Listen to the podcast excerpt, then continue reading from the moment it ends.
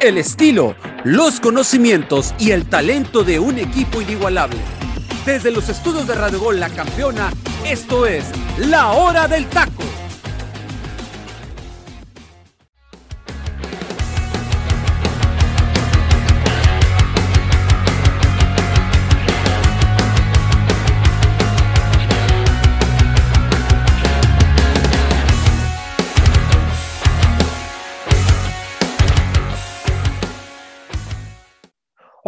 Mi gente? Buenas tardes, buenas tardes para los que nos escuchan en Ciudad de México y buenos días para los que nos escuchan en el Pacífico. Dios me los bendiga muchísimo. De verdad que muchas gracias, muchas gracias por estar pendiente de la hora del taco y hacer de ese programa el número uno. Los invito, por favor, a que estén al pendiente de todas nuestras redes sociales. Nos encuentran en, en Instagram como La Hora del Taco Oficial. Así que ahí estamos subiendo contenido. Ahorita, ahorita se ven cosas nuevas en la página. Vamos a estar subiendo contenido nuevo. Así que Muchas gracias, mi gente. Y también en Spotify. En Spotify también ya estamos disponibles. Nos pueden escuchar ahí a la hora que quieran, cuando gusten.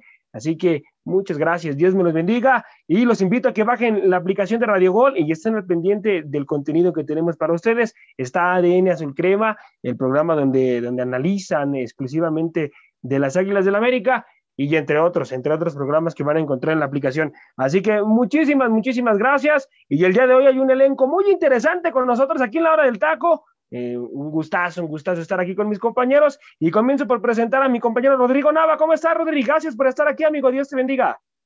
No, hombre, gracias a ustedes, compañeros. Por ahí, pues a Ramón con la introducción. Freddy ahí, pues bueno, estaremos eh, introduciéndote en un, en un, pequeño momento, pero bueno, un gusto como siempre estar aquí con ustedes para platicar sobre la actualidad del mundo del fútbol mexicano y lo que pasa en el entorno nacional. Y bueno, pues sí, démosle de lleno porque la verdad es que de información pues tenemos bastante. Hay mucha, hay mucha información, mi gente. Voy contigo, mi queridísimo Freddy. ¿Cómo estás, amigo? Dios te bendiga.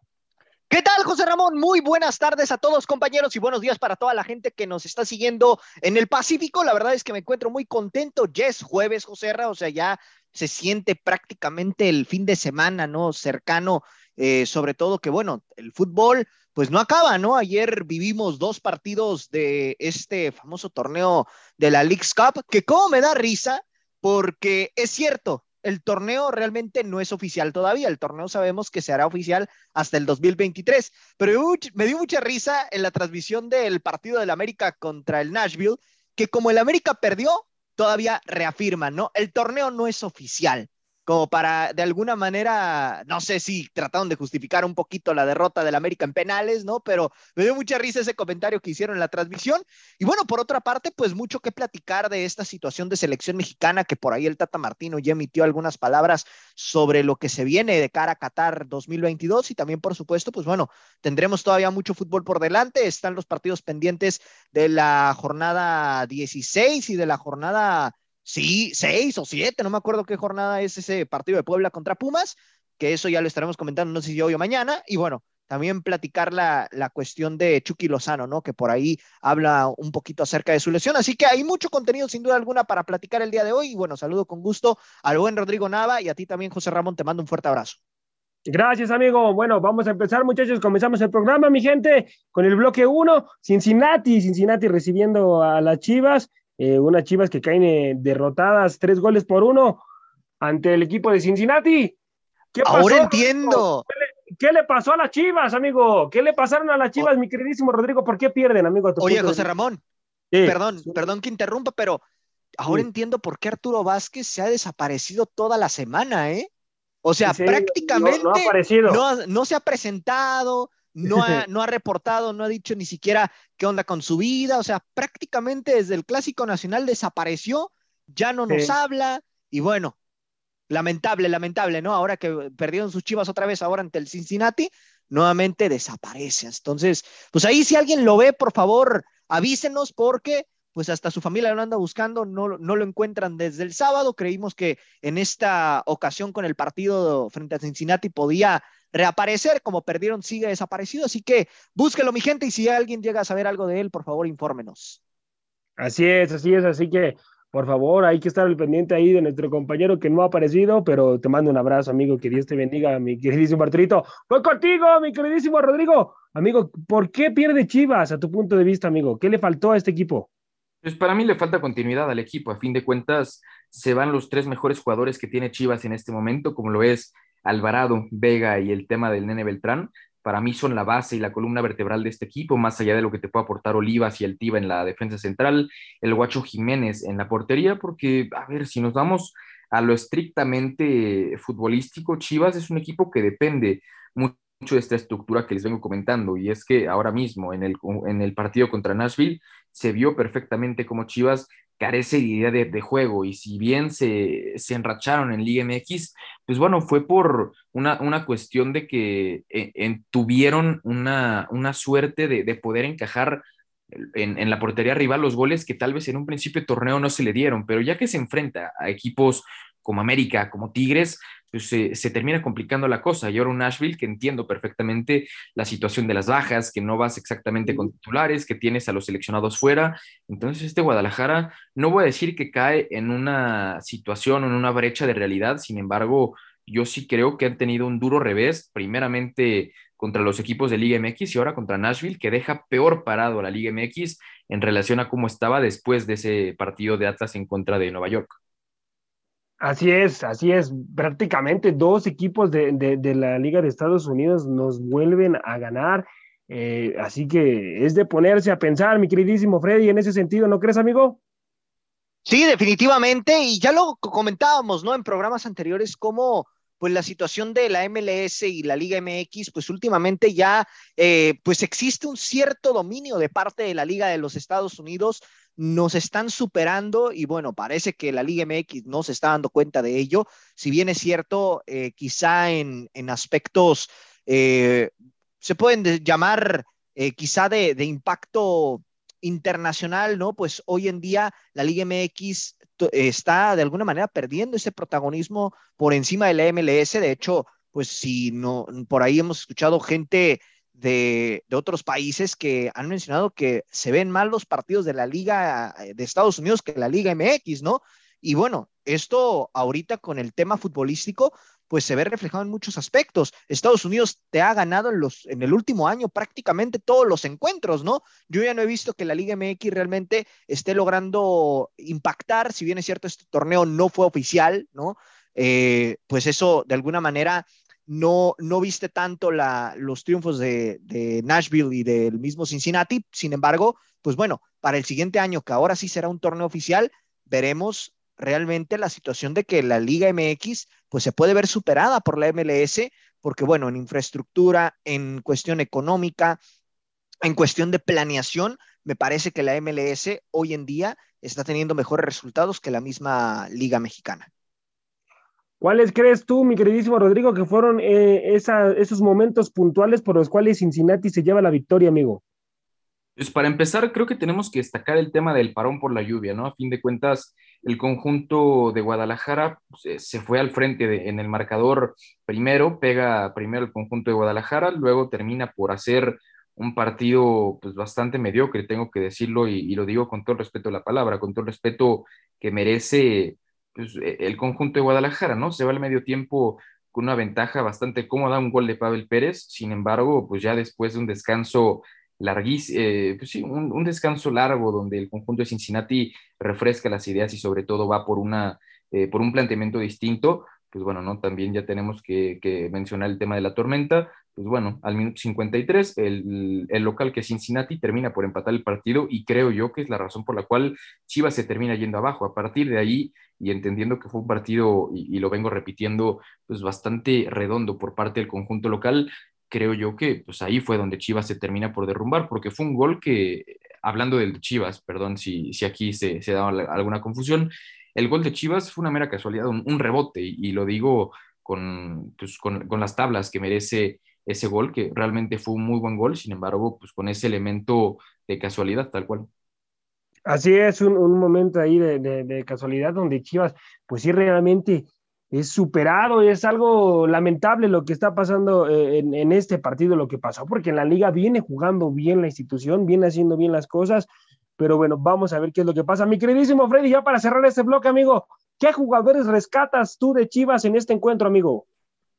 Pues mira, yo siento que aquí eh, un jugador que podríamos relativamente rescatar Es lo que hizo Pavel Pérez, que fue el que anotó el gol, ¿no? Creo que por ahí tuvo, tuvo bastante eh, dinamismo este futbolista.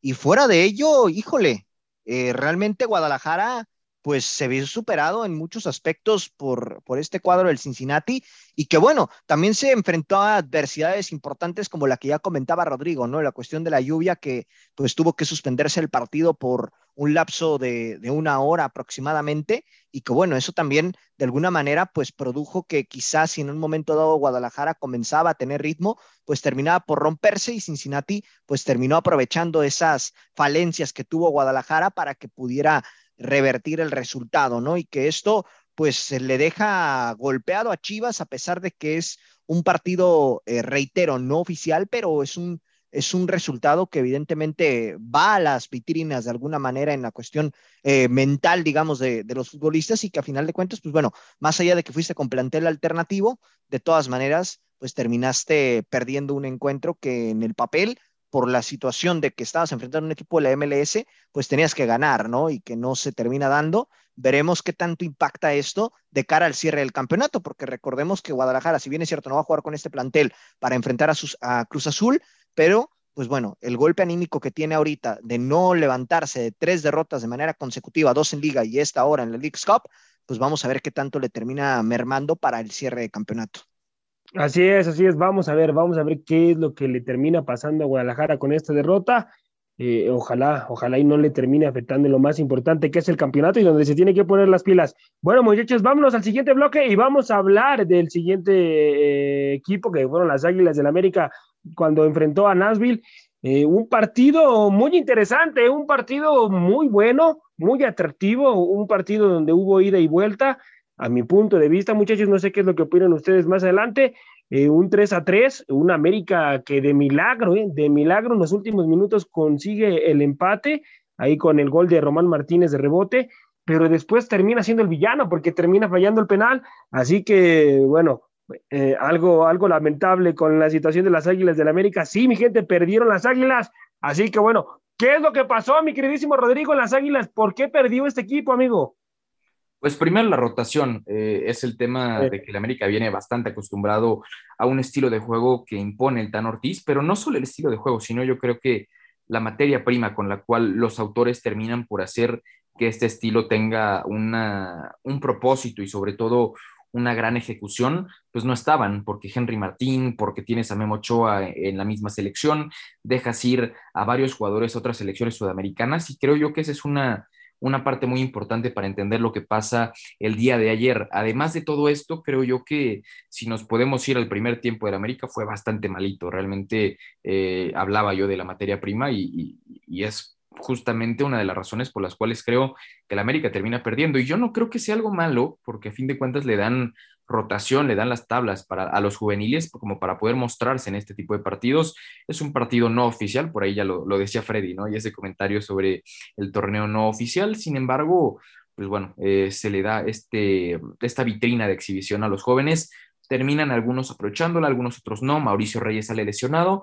Y, si nos ponemos a pensar que el América en el segundo tiempo mejora, pues claramente tiene que ver con el ingreso de Álvaro Fidalgo. Viene y revoluciona el partido. Eh, todos los balones pasan por sus pies a la hora de ir al ataque por parte del conjunto de la América, buscan que él le dé circulación a la pelota, que le dé sentido a, los embates ofensivos, sin embargo, lo hace sin tanto, pues sin tanto éxito, porque a fin de cuentas el gol de Miguel Ayun cae eh, temprano en la segunda mitad y luego el último pues sí tiene mucho que ver Álvaro Fidalgo, sin embargo el tema del Mozumbito pues termina respondiendo a un rebote que deja el portero de Nashville y bueno, lo hace de gran manera. Ya si nos vamos a, un tema de villanos, pues sí, tú, tú mencionabas, ¿no? Eh, eh, Mozumbito marca un penal, eh, y luego, no, perdón, eh, marca el gol con el que empatan el partido y falla el penal definitorio en la tanda de penales. Y luego también nos podemos ir a lo de Miguel Ayun, que si bien tuvo un partido asqueroso a mi manera de verlo, pero marca ese golazo de fuera del área, pues bueno, al final y en el minuto 90 es el que termina empujando con el pecho el balón, como para que el jugador de Nashville pueda tener la posibilidad de cara al arco y clavar ese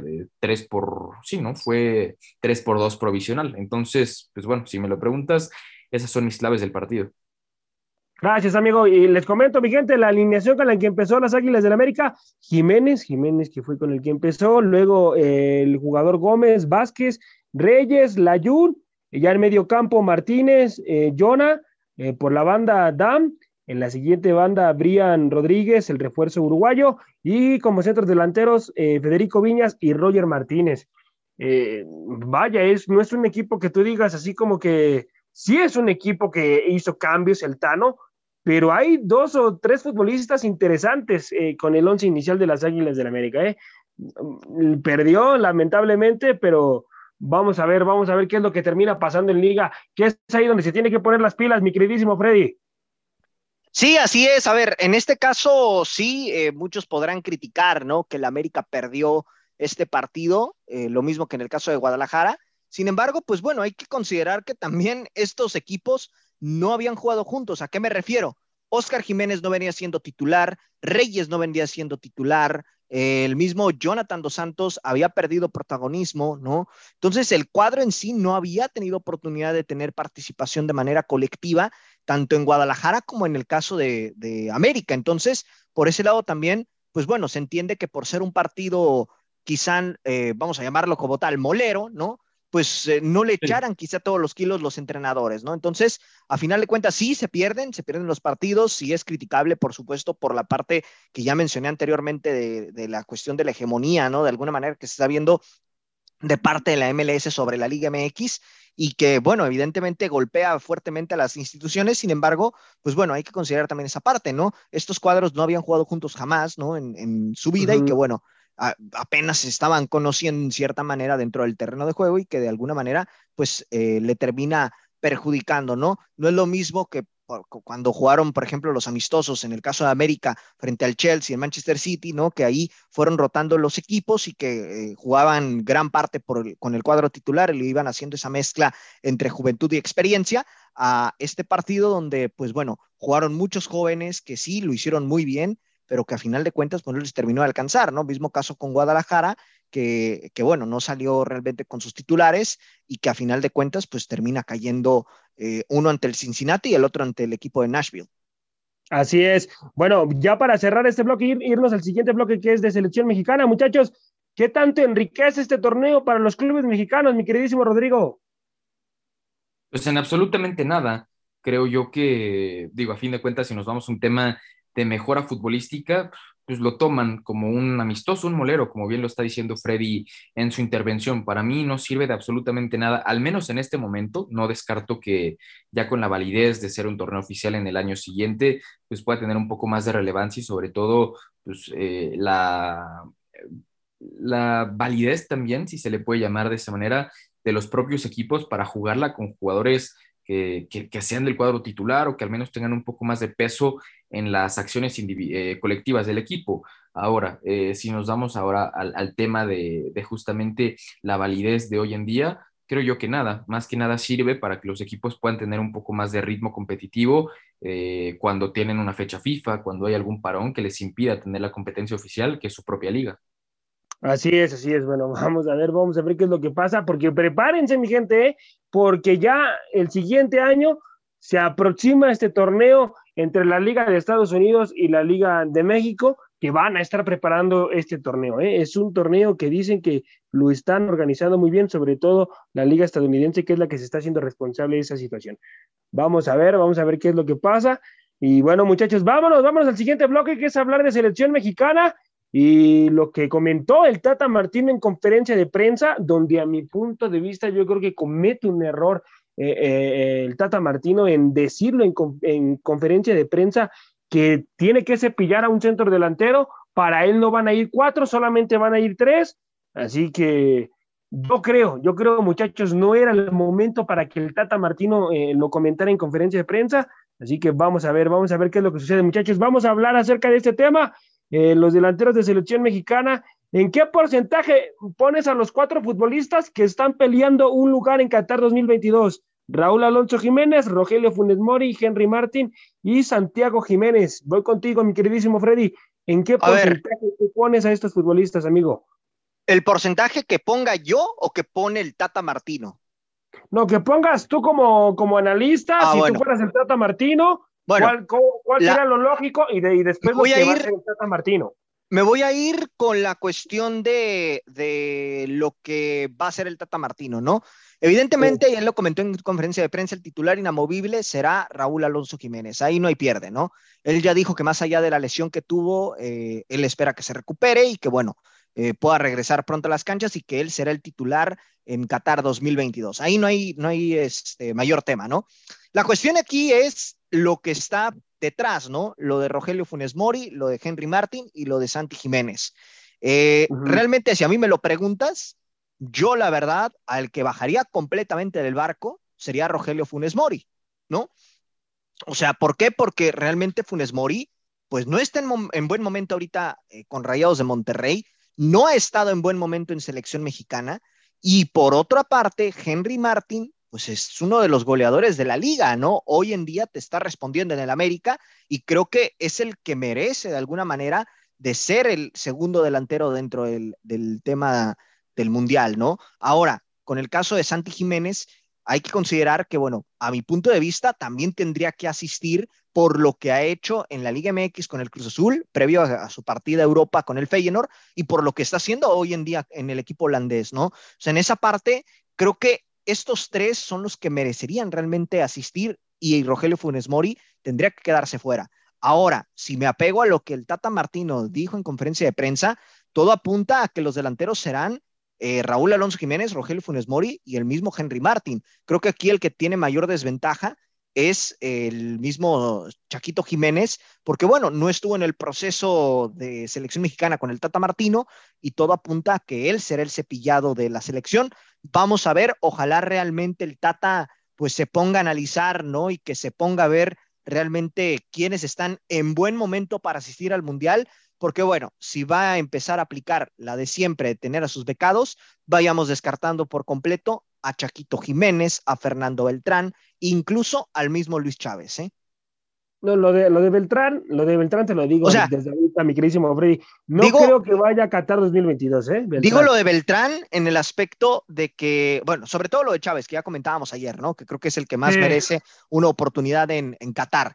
Pero bueno, si me apego más que nada en ese, en ese aspecto, pues vayamos descartando a Santi Jiménez, vayamos descartando al mismo Luis Chávez, ¿no? Porque bueno, ya vimos que, que, el Tata Martino, pues no va a cambiar su idea, ¿no? No va a cambiar su ideología a un par de meses de que arranque el Mundial, o es más, me atrevo a decir, a un mes de que arranque el Mundial, ¿no? Porque bueno, ya eh, a estas alturas, pues ya estaríamos en proceso de mundial, ¿no? Prácticamente México, si no me equivoco, debuta el 21 de noviembre, estamos hoy a 22 de septiembre, o sea, ¿de qué me estás hablando, no? Estamos realmente a dos meses, ahora sí ya las cuentas me salieron, a dos meses de que México debute en la Copa del Mundo y que, pues bueno, en toda punta que si el Tata va a casarse con los de siempre, México va a tener un mundial bastante espinoso, ¿eh?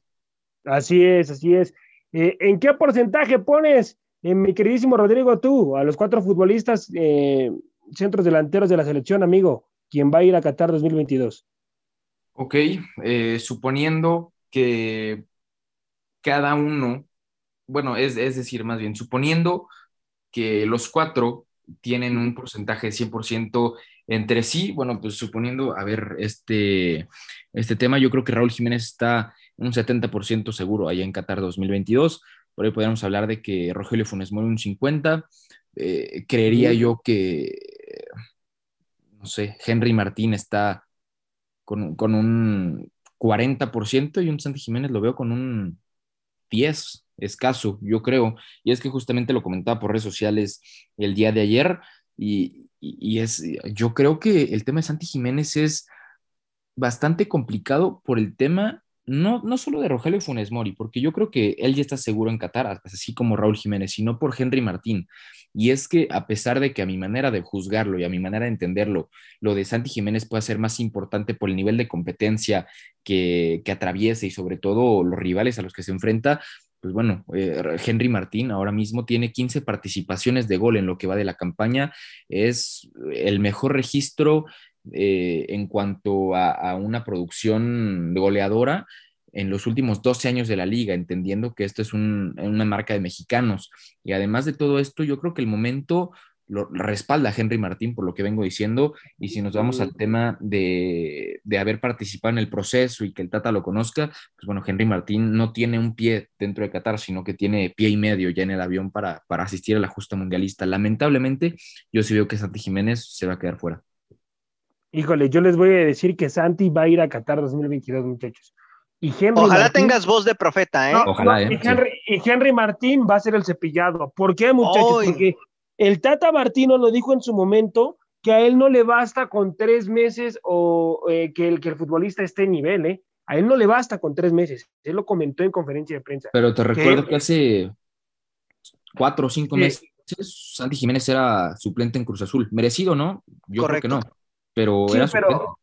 Sí, era suplente, pero el, pero el Tata yo creo que sabía de sus condiciones y además el muchacho eh, cuando tomó la, la, titularidad de, de, Cruz Azul empezó a romperla, Rodrigo. Empezó Entiendo, pero, pero es que, a ver, o sea, te digo, hace cinco meses era, era suplente en Cruz Azul. Era suplente en Cruz Azul y si sabía de sus condiciones, ahora, no lo convocaba.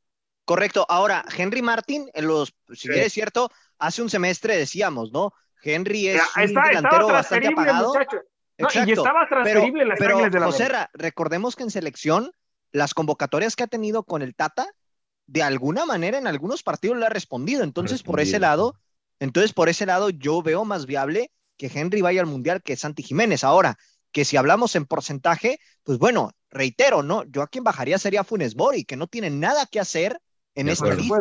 O sea, es un pecado. Ah, correcto, porque el Tata lo llevó. Pero si hablamos de justicia, evidentemente el que tiene que salir de la, de la óptica en este momento de la selección es Funes Mori. Santi Jiménez, Henry Martín, Raúl Alonso Jiménez son los que tienen que asistir a Qatar, no el, México argentino. Y no es de que se tenga algo en contra de los naturalizados, es que simplemente no merece la oportunidad, o sea, no ha, no ha hecho algo extraordinario en la Liga MX y en la selección como para poder tener esa, esa posibilidad de asistir al Mundial. Nada más como dato, eh, el tema de Rogelio Funes Mori no juega en ninguna competición desde el 18 de agosto y tampoco lo va a hacer en esta fecha FIFA porque está lesionado, porque el Tata Martino nada más quiere ir para que se integre con el grupo y, es que lo de Funes Mori me empieza a preocupar que si Rayados no pasa de, de, una situación de, por ejemplo, cuartos de final, pues va a llegar sin forma física o ritmo competitivo al Mundial de Qatar 2022. Así es. Así es, así es. Vamos a ver, vamos a ver qué es lo que pasa. Eh, dato, muchachos, Henry Martín vive eh, uno de los mejores momentos con 10 goles anotados y 5 asistencias, lo de, lo de Henry Martín. Pero yo les comento, muchachos, para mí, para mí no va a ser eh, Santi quien se va a bajar de Qatar, ¿eh? Para mí es el que va a ir y yo creo que Henry Martín se va a quedar sin ir a Qatar 2022. Vamos a ver, vamos a ver qué es lo que pasa. Lo que sí, mi gente, se los aseguramos, aquí no creo que los muchachos eh, estén en contra acerca de lo que voy a comentar. Raúl Alonso Jiménez va a ir a Qatar 2022 sí o sí, y sobre todo Rogelio Funes Mori también, porque es uno de los becados del Tata Martino. Así que, bueno, lamentable, lamentable, porque si hay que bajar a alguien, ese alguien es Rogelio Funes Mori, porque no ha venido, no ha venido mostrando nivel en selección. Eh, está clarísimo que la, la, playera en selección le queda, le queda grande a este futbolista, pero bueno, vamos a ver qué es lo que pasa. Eh, y muchachos, eh, se dice, se dice que terminando, terminando los partidos amistosos, estaría a dos semanas, a dos semanas el Tata Martino y presentaría ya la lista definitiva para Qatar 2022. Así que vamos a ver, vamos a ver qué es lo que pasa y ya quién pone a quién termina poniendo. Eh, vámonos, muchachos, a seguir hablando de selección mexicana. Voy contigo, mi queridísimo Freddy. ¿Cuáles son los delanteros que tú ves, amigo, eh, en un futuro? En un futuro, ¿cuáles son esos centros delanteros que pueden marcar diferencia, amigo? Hablamos para el Mundial de México, Canadá y Estados Unidos del 2027, me imagino, ¿no? Así es. bueno, sí, sí. Bueno, eh, Henry Martin me parece que todavía alcanzaría la edad de alguna manera, ¿no? Creo que llegaría, si no me equivoco, con 30 y 31, ¿no? 32 años aproximadamente. 32 años, Freddy, 32 años llegaría. O sea, creo que si mantiene el nivel, creo que todavía le puede alcanzar. Santi Jiménez, evidentemente, va a estar dentro de la palestra, ¿no? No lo veo fuera de, ni mucho menos de, de esta situación, a menos de que suceda una catástrofe, ¿no? Eh, el Mudo Aguirre es otro de los que podría asistir, que también da la edad perfectamente para ese mundial. Eh, el caso del mismo Roberto de la Rosa, que si le empiezan a dar más oportunidad en, en Pachuca o si lo llegaran a prestar a otro equipo, también por supuesto que puede ser material de selección. El mismo Platanito Alvarado, que ahorita está en León y que no ha recibido tanta oportunidad. Eh, y por ahí, por ahí, uno que se me está pasando es Santi Muñoz, ¿eh? Que aunque no es un centro delantero nato, es un futbolista que te puede ofrecer mucho en la, ofensiva. Entonces, por ese lado, creo que es otra de las posibilidades que podría tener eh, para, para ese mundial y que, bueno, evidentemente, pues le puede dar, le puede dar otra cara, ¿no? Ahora habrá que ver si por ahí no empiezan a salir otros jóvenes que empiecen a romperla y que por ahí en próximo año o en un par de años, digamos, estos son los que tienen que ser titulares, ¿no? Que empiecen a debutarse en, eh, más jóvenes que quizá tengan más eh, reflectores y que esto permita que haya una mayor competencia, porque sabemos que una posición en la que carecemos bastante en el fútbol mexicano es la delantera, ¿no? Hoy en día los delanteros mexicanos poco a poco se han ido acabando por la falta de oportunidades y por tantos extranjeros que hay en dicha posición, y que eso evidentemente, pues, puede llegar a, perjudicar a la selección mexicana, ¿no? Ahora, que por ahí no les sorprenda que empiecen a naturalizar a, diversos delanteros para empezar a tener, eh, pues, e, esos nueves, ¿no? Dentro, dentro de la selección mexicana porque bueno, es algo que me parece que es a lo que apunta eh, nuestro fútbol mexicano debido a que pues, no trabajan los procesos en fuerzas básicas y, bueno, por ahí se habla de Nico Ibáñez, que hoy en día, si no me equivoco, tiene 25, 26 años, va a llegar con 30 años al próximo Mundial, que se está hablando de una posible naturalización eh, en un futuro, ¿no? No tan lejano. Eh, entonces, pues bueno, que no le sorprenda que esto llegue a suceder y que también pues nuestra selección pues empieza a naturalizar jugadores para llevárselos de cara al siguiente mundial, que sería lamentable, la verdad, en muchos aspectos. Fidalgo, Fidalgo, Fidalgo, Fidalgo, Fidalgo. No, en este muchacho. Ándale, no, es que sí, lo, dices, lo dices de broma, pero sí, o sea. No, y, no, y, México, México ya está ahí viendo qué onda con Fidalgo, ¿eh? ya están viendo qué, show con este futbolista. Ahora, Así que bueno. Fidalgo y Meré, qué, les parece? Fidalgo y Meré para la selección en un futuro. Ah, que más que ni que César Montes. Ahí está la, central. Es más, les voy adelantando a las centrales. Les voy adelantando a las centrales. Para el Mundial del 2026, nuestros centrales van a ser Meré y el mismo Doria. Y luego en la delantera vamos a tener a, Fidalgo y a Nico Ibáñez. Ahí no van a encargo, ¿eh? Nada más la que se acaba de aventar. Lo digo entre mofa y en serio, ¿no? Por la cuestión de que están naturalizando a, varios futbolistas y quedaría en la edad, José O sea, estamos hablando de que, de que Meré llegaría con 29 años a ese mundial. Estamos hablando de que el mismo eh, Doria llegaría con, con 31 años, ¿no? O sea, sí dan la edad y, y, para acabarla de amolar, como no se dan tanta oportunidad en el fútbol mexicano, prefieren apostar por jugadores que vienen del extranjero y que, pues con tal de jugar un mundial, se naturalizan para poderlo conseguir, ¿no? Y cuántas veces no, hemos, no lo hemos visto. Pero Freddy, por Dios santo. No, y no lo digo en mala onda, no lo digo en mala onda. O sea, yo espero de verdad que, yo espero de verdad que le den oportunidad a los jóvenes mexicanos. O sea, realmente es lo ideal. Pero apegándonos a lo que hace nuestra federación y que no se trabajan las fuerzas básicas, no me sorprendería que algo así pudiera pasar. Rodrigo, yo creo que el, Mozumbito, amigos, si lo trabajan bien y lo llevan en un buen proceso, puede ser también eh, tomado en cuenta para el próximo Mundial entre México, Canadá y Estados Unidos, ¿no crees? Yo lo veo muy complicado, pero sí, a fin de cuentas, a través de un proceso eh, bien, bien hecho y bien trabajado con, con el conjunto de la América, etcétera, pues podría ser interesante lo del Mozumbito. Eh, hemos visto varias condiciones que tiene, por ahí es, eh, es bastante fornido, pero ágil, ágil, habilidoso y sobre todo tiene una media vuelta bastante potente y sobre todo pues, lo que te puede aportar con el tiro que es bastante eh, fuerte. Me parece interesante este jugador, pero ya la competencia la veo bastante fuerte para lo que viene en selección mexicana. No voy a hablar de Raúl Jiménez, de Funes Mori, pero sí de lo que te puede aportar Santi Jiménez, Santi Muñoz, eh, Eduardo Aguirre, el, mismo mudo que, ya venimos comentando. No sé si se pueda contemplar una posibilidad de, Brandon Vázquez, pero por ahí sería interesante. Mm, buen punto. Ajá, y, creo que el Emanuel Montejano, de Pumas. Lo de Montejano, de Pumas, claro, por supuesto. Sí, la verdad es que hay varios prospectos que yo veo por delante el Mozumbito. Al menos te podría poner 10. Si me los preguntas en este momento, pues no te los puedo poner. Hablamos de que el Mozumbito en primera división no ha hecho absolutamente nada. Y no es que sea de manera crítica, sino porque no ha tenido oportunidades. Es cuestión de que se vaya formando, que lleve un proceso en el cual vaya a poder mejorar como futbolista y que se vayan puliendo estos detalles que tanta falta hacen en, el fútbol mexicano. Pero ahora, adelante, ah, adelante. Perdón, Rodrigo. Ahora, otros que se nos están olvidando dentro de la palestra es el mismo José Juan Macías, El caso del mismo Chino Huerta, ¿no? Que si bien es cierto, no es un centro delantero nato, es un jugador que no desconoce esta posición. Entonces, también por ahí, pues eh, se nos estaban escapando estos dos jugadores que podrían en un futuro también ser un material importante para selección mexicana. Ahora, también por el cuestión de, de, las, de los costados, lo de Pavel Pérez, si le siguen dando continuidad, me parece que puede ser un prospecto interesante, ¿eh? o el mismo, o el mismo Iker Moreno en América que recién debutó, o sea, si, lo, si, lo, saben llevar, puede ser también un, una, un, buen prospecto, ¿no? Marcelo Flores, que tanto lo están pidiendo para este mundial, me parece que si lo siguen trabajando para el 2026, sin duda algunas, podría ser uno de los inamovibles. O sea, material hay, Efraín Álvarez, si nos apegamos a otros, a otras posiciones, ¿no? O sea, material hay, nada más la cuestión aquí es que se le siga dando ese proceso.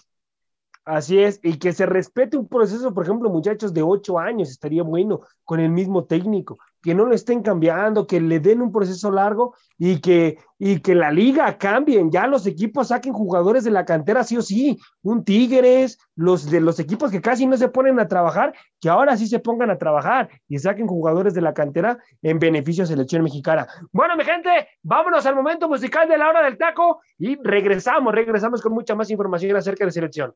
¡Córrela, mi Freddy! Este es el momento musical de La Hora del Taco.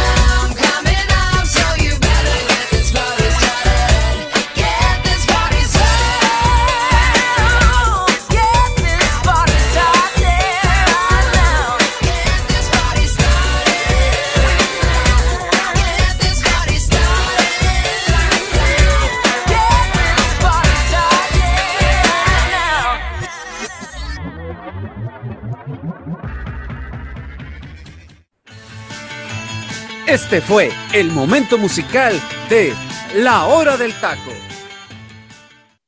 Estamos de vuelta, mi gente, estamos de vuelta en el momento musical de la hora del taco, una tremenda, tremenda obra de arte que acabamos de escuchar y que le agradecemos al teacher Cisneros que nos deja esta obra de arte y bueno, que empiece, que empiece la fiesta, es lo que quiere decir en español esta tremenda rola.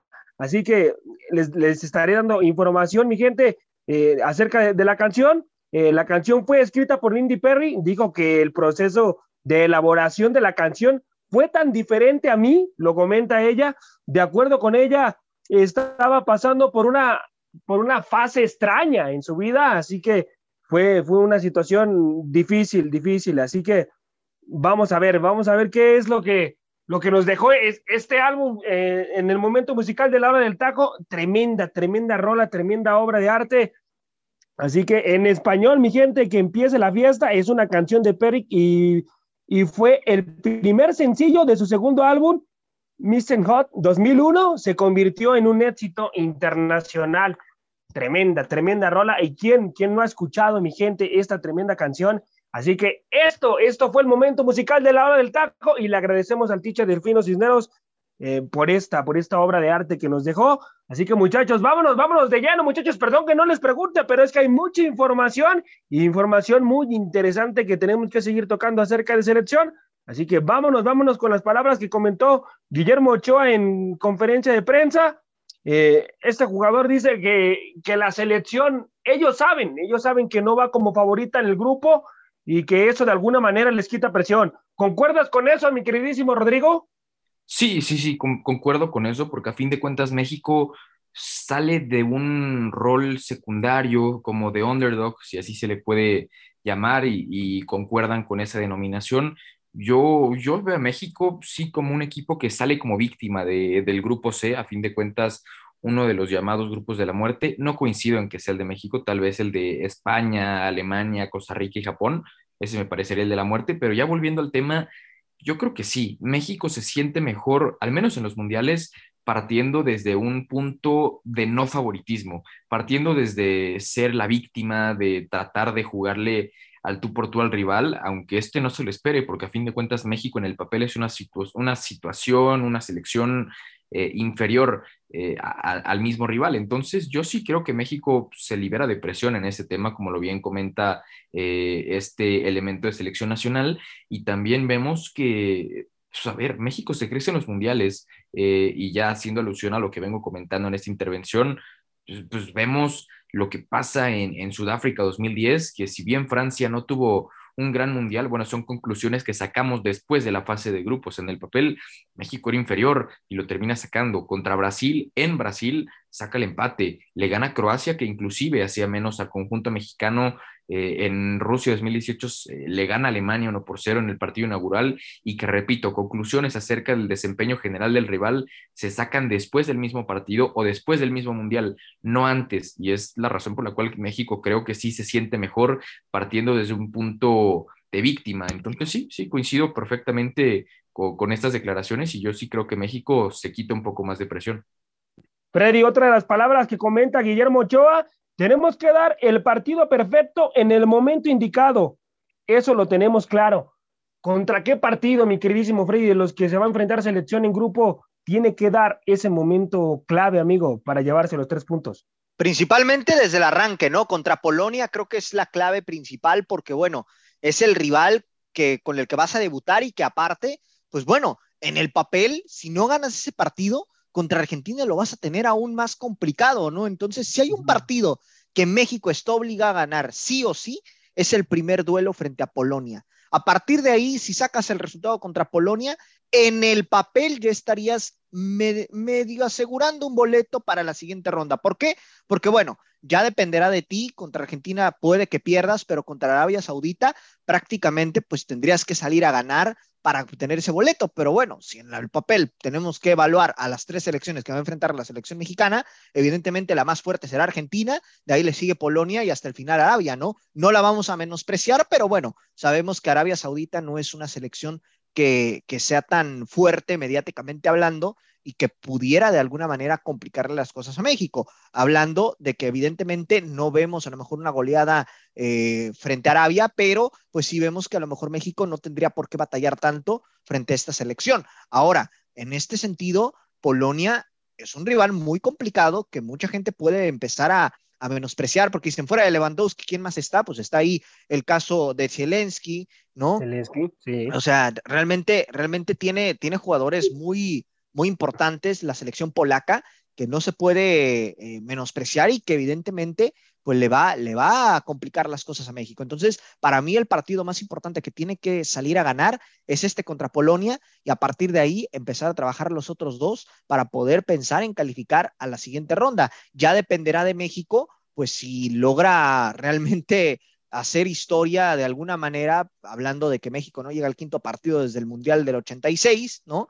Entonces, bueno, en ese sentido, pues tendría, tendría esa, esa cuestión del Tata Martino de ver si realmente México puede acceder a ese quinto partido, que, que bueno, eh, dejándolo claro, ¿no? Si el Tata Martino llega al quinto partido, de todas maneras se va a ir, ¿no? Y aquí es donde me va a dar risa en el aspecto de que muchos van a estar diciendo, el Tata se tiene que quedar porque accedieron al quinto partido, cuando apenas un mes antes, dos meses antes, ya lo estabas matando, ¿no? Así es, así es, algo, algo lamentable. Y me incluyo, ¿eh? Y me incluyo, o sea, en el sentido de que, de, que bueno, evidentemente por la euforia, vamos a estar de que no, el quinto partido y todo el tema. Pero ya si nos apegamos a la realidad del Tata Martino, pase o no pase el quinto partido, se va a ir. No va a estar. Entonces, entonces, esa va a ser la cuestión, ¿no? También ver cómo reacciona la prensa si pasas al quinto partido y cómo reacciona la afición ante dicha situación, porque un par de meses antes ya lo estabas matando. Así es. El pesimismo no lo veo en la gente lo percibo de otro lado. ¿Qué opinas de las palabras de Guillermo Ochoa, mi queridísimo Rodrigo? ¿Me la puedo repetir, por favor? Se me andaba trabando. El, pesimismo no lo veo en la gente, lo percibo de otro lado, comenta eh, Guillermo Ochoa, amigo. Yo aquí sí no coincido. Yo creo que el pesimismo viene de la afición y, a fin de cuentas también quisiera hacer el contraste con declaraciones de Jorge Sánchez, y es que él mismo declara que ellos están preparando para ser campeones del mundo, no para llegar al quinto partido. Y me parece que la mentalidad es la correcta por parte de los jugadores, digo, suponiendo que esto eh, es general y no solo en, el tema individual por parte de Jorge Sánchez. Sin embargo, lo, que dice eh, Memo Ochoa en el tema de que el pesimismo no viene de la gente, yo, yo sí no coincido, porque a fin de cuentas el Tata Martino ha sido de los más afectados eh, por la prensa, por la gente, el escrutinio público al que se ha hecho partícipe es increíble y sobre todo bastante pesado y demandante. Y lo digo porque si vemos inclusive fotografías de Tata Martino al principio de su proceso, pues bueno, es otro completamente al que vemos ahora mismo. Entiendo perfectamente el factor de la edad, del tiempo, pero es que el desgaste que se ve en el Tata Martino es impresionante y es que aquí yo sí quisiera eh, empezar a, a, introducir el tema de la gente, ¿no? Convocatoria tras convocatoria, partido tras partido, alineación tras alineación, hay comentarios negativos. Entonces, aquí me parece que podremos declarar de cierta manera, sin embargo, si nos metemos a Twitter o a donde tú quieras, el sentimiento es completamente diferente. Así es, así es. La gente, la gente no quiere al Tata Martino, la gente le está Oigan, compañeros. Sí, sí, mi Freddy. Bueno, tú, José Ramón, que, que de aquí eres el mayor de todos, ¿no? Pero siento que el Tata Martino es el entrenador más odiado en selección mexicana de los de, de toda la historia. ¿eh? o sea, de toda la historia, yo siento que el Tata Martino ha sido el más repudiado en, en, muchos aspectos y que la verdad es que la gente no está contenta ni con su trabajo, ni con los resultados, ni con el funcionamiento, ni con nada de lo que está haciendo Gerardo Martino. Porque él mismo lo dijo, ¿no? En el último partido que, que tuvieron de México frente a la selección de Paraguay, que lo terminan perdiendo 1 a 0, eh, que la gente pues empezó a gritar, ¿no? El famoso eh, grito homofóbico, y que decía él, ¿no? O sea, la gente eh, desafortunadamente pues todo lo que solamente ve lo malo, ¿no? No ve lo positivo de que se jugó bien, de que estuvimos atacando, que se estuvo presionando. O sea, la gente en sí ya no le parece nada de lo que hace Gerardo Martino, ¿no? Por ahí creo que, si acaso, ¿no?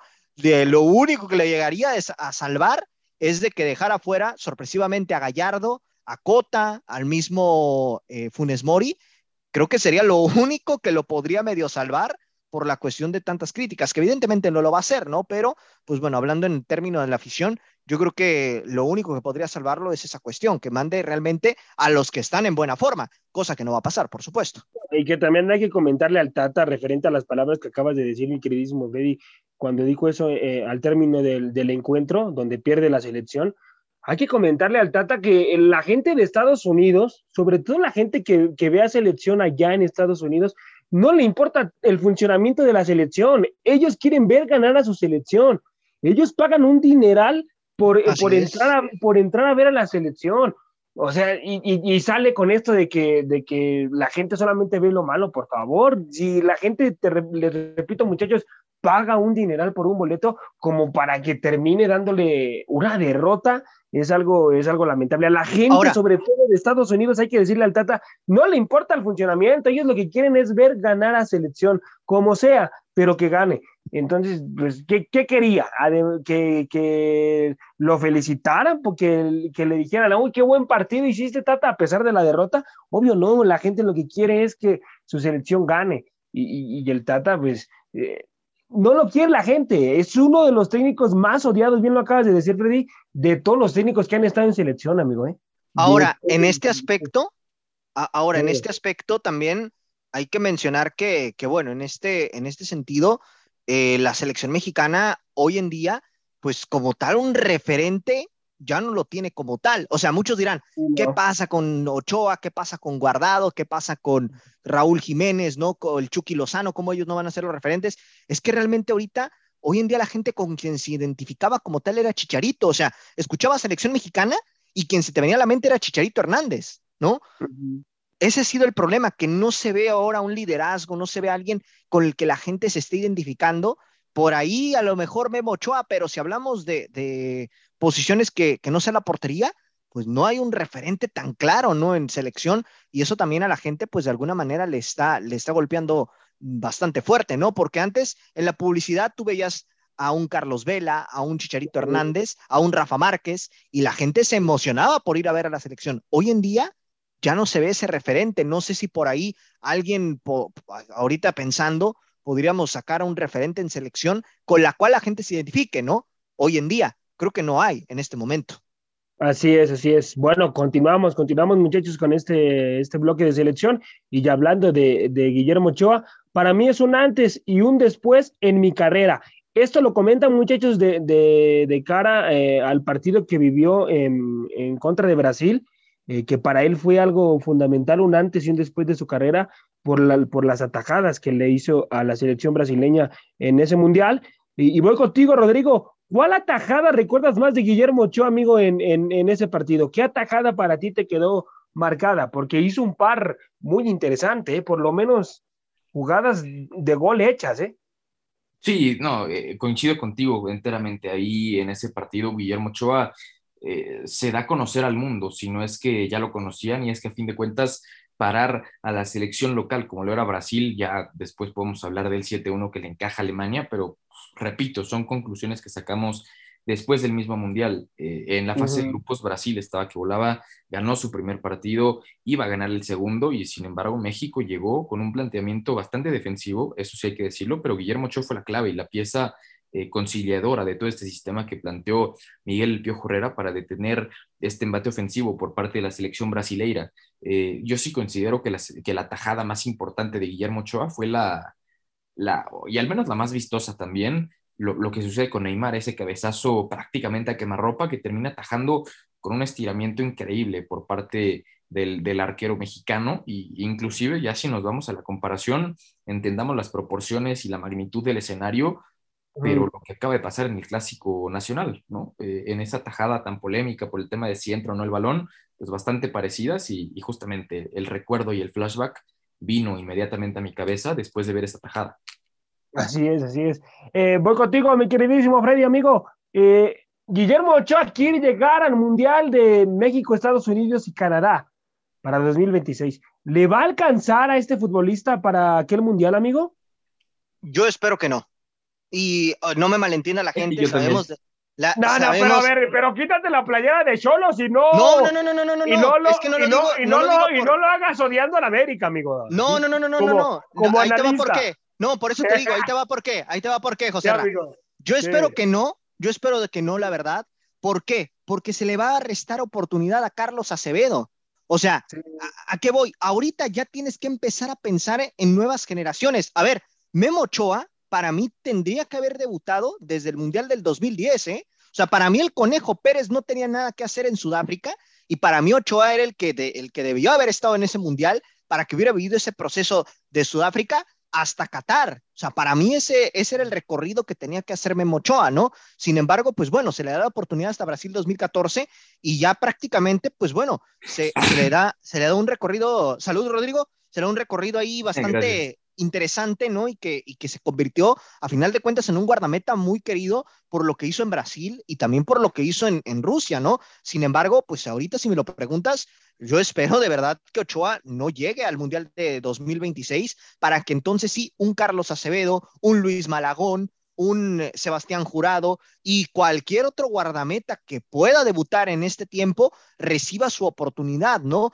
Creo que hoy en día si nos ponemos críticos, ok, Guillermo Ochoa tiene que ir al Mundial de Qatar 2022 por el referente que se ha convertido en selección, pero de verdad en segundo portero tiene que ser Alfredo Talavera. O sea, no puedes llevar a un Carlos Acevedo, no puedes llevar a un Malagón, o sea, de verdad tienes que llevar a otro guardameta de 38, 39 años para que, para que sea el suplente de Memo Ochoa. O sea, yo la verdad no lo entiendo. Talavera, que sí coincido contigo, pero lo de Cota Ajá, exacto. No, no, no, o sea, ¿para qué llevas a tres arqueros veteranos? Llévate un arquero veterano y un par de jóvenes para que se jueguen. De todas maneras, en el Mundial, o sea, con todo respeto, no vas a sentar a Memo Ochoa, ¿no? A menos de que surgiera algún tipo de, lesión terrible, que esperemos que no ocurra, ¿no? Pero ¿para qué llevas a tres arqueros de verdad de, de edad avanzada si a final de cuentas no los vas a utilizar? Mejor foguea a los chavos, que ellos sí van a ser el futuro para esta selección para el Mundial de 2026 y 2030. Sí, y, ojo, eh, porque yo lo que decía de Cota no es nada contra el portero. La verdad es que si nos vamos a la, a la mera estadística, es de lo mejor de la Liga MX. Aunque haya sido goleado, tenemos que entender las características defensivas de su equipo. Estadísticamente es de lo mejor en cuanto a efectividad y atajadas por partido, hablando de un promedio. Sin embargo, lo de Acevedo, por donde lo vean, es más destacado y, es la razón por la cual yo lo vería primero que Cota en el Mundial. Así es, bueno, vamos, vamos, vamos a ver qué es lo que pasa con la lista final del Tata Martino, que va a dar muchísimo de qué hablar cuando el argentino la dé a conocer. Bueno, muchachos, ya para cerrar el programa, ya vámonos al último bloque y son preguntas en general. Ven que me fascina cerrar con preguntas en general, así que, ¿por qué siempre México llega a octavos de final de un mundial y no pasa a la siguiente ronda? ¿Qué estamos haciendo mal, Rodrigo? Mentalidad, conformismo, eh, mediocridad creo yo, y, hago alusión al comentario que me aventaba hace tal vez cinco minutos hablando de Jorge Sánchez, y es que si nosotros nos mentalizamos para hacer una selección de cuartos de final, bueno, pues probablemente podamos llegar en algún momento, pero yo creo que a fin de cuentas no es la línea que tiene que seguir la, selección mexicana y sobre todo el aficionado, el jugador, como para poder trascender. Se tiene que pensar en ser campeones del mundo y prepararse como tal. Eh, la infraestructura en la liga diría que está bastante bien, se puede mejorar definitivamente, pero pues por ahí va por buen camino. Eh, la exportación de jugadores claramente es un área de oportunidad bastante grande. El entrenador y el estilo de juego que se plantea en la selección mexicana, ok, creo que podríamos salir de un estilo defensivo que tanto se le ha visto característico en los últimos años, sin embargo, pues bueno, hacerlo, hacerlo de gran manera, ¿no? Tal vez traer un técnico de buen nivel, y es más, aunque traigamos al mismo Pep Guardiola, no va a funcionar si no tienes la materia prima necesaria y a eso voy con el tema de la exportación e inclusive en esta propia Liga MX fomentar el, manejo pues no solo de jóvenes sino también de, futbolistas experimentados y ojo yo no estoy diciendo que se que se termine por hacer ciertas reglas o restricciones para que los extranjeros ya no lleguen a la liga. Al contrario, yo creo que terminan enriqueciéndola siempre y cuando se hagan bajo un modelo de negocio interesante y no solo por rellenar la plantilla, o sea, que sean extranjeros pero con propósito. Yo creo que es eso, una, un replanteamiento a nivel institucional, a nivel federación, como para que la selección mexicana pueda trascender y, no solo quedarnos en el tema de, no, pues vamos al quinto partido, no, vamos a la final, vamos a ganarlo. Estamos muy lejos, Claro, la mentalidad. si, no, te, te, vas hacia allá, no vas a llegar nunca. Ahora, José Ramón, algo interesante con el tema del quinto partido las únicas ocasiones en las que México ha logrado acceder a ese encuentro, a cuartos de final, fue los mundiales en los que ellos, nosotros fuimos anfitriones, ¿eh? O sea, 1970 se accedió a cuartos de final y 1986, lo cual apunta a que si todo sigue así en un término, pues vamos a llamarlo eh, ahora sí que, que idealista, ¿no? México podría acceder a ese partido hasta el 2026, que va a volver a ser anfitrión de alguna manera, compartiendo evidentemente el Mundial con Estados Unidos y Canadá, pero que, pues bueno, sería hasta el 2026 donde en teoría podría acceder si nos apegamos a lo que sucede, ha sucedido con esta selección, hablando de que únicamente ha accedido ese partido cuando ellos están albergando el Mundial. Cierro con esta pregunta al programa, muchachos, y necesito que me respondan ambos, por favor. ¿Dónde creen ustedes que el Tata Martino pueda dar una sorpresa cuando dé la lista final de cara a Qatar 2022? ¿Dónde creen ustedes? Voy contigo, mi queridísimo Freddy. Yo espero que en la delantera. Yo espero que en la delantera que quite a Rogelio Funes Mori y que suba al barco a Henry Martin y a Chiquito Jiménez. Bueno, eso sería lo más lógico, pero yo creo que no va a suceder. ¿Dónde, dónde crees tú, mi queridísimo Rodrigo, que pueda dar la sorpresa al Tata Martino, amigo?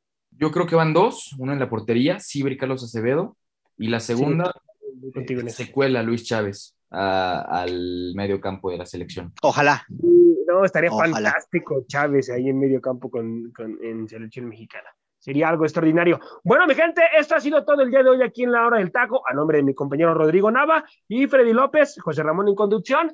Hasta la próxima, mi gente. Vámonos, mi Freddy. Por hoy, esto fue todo.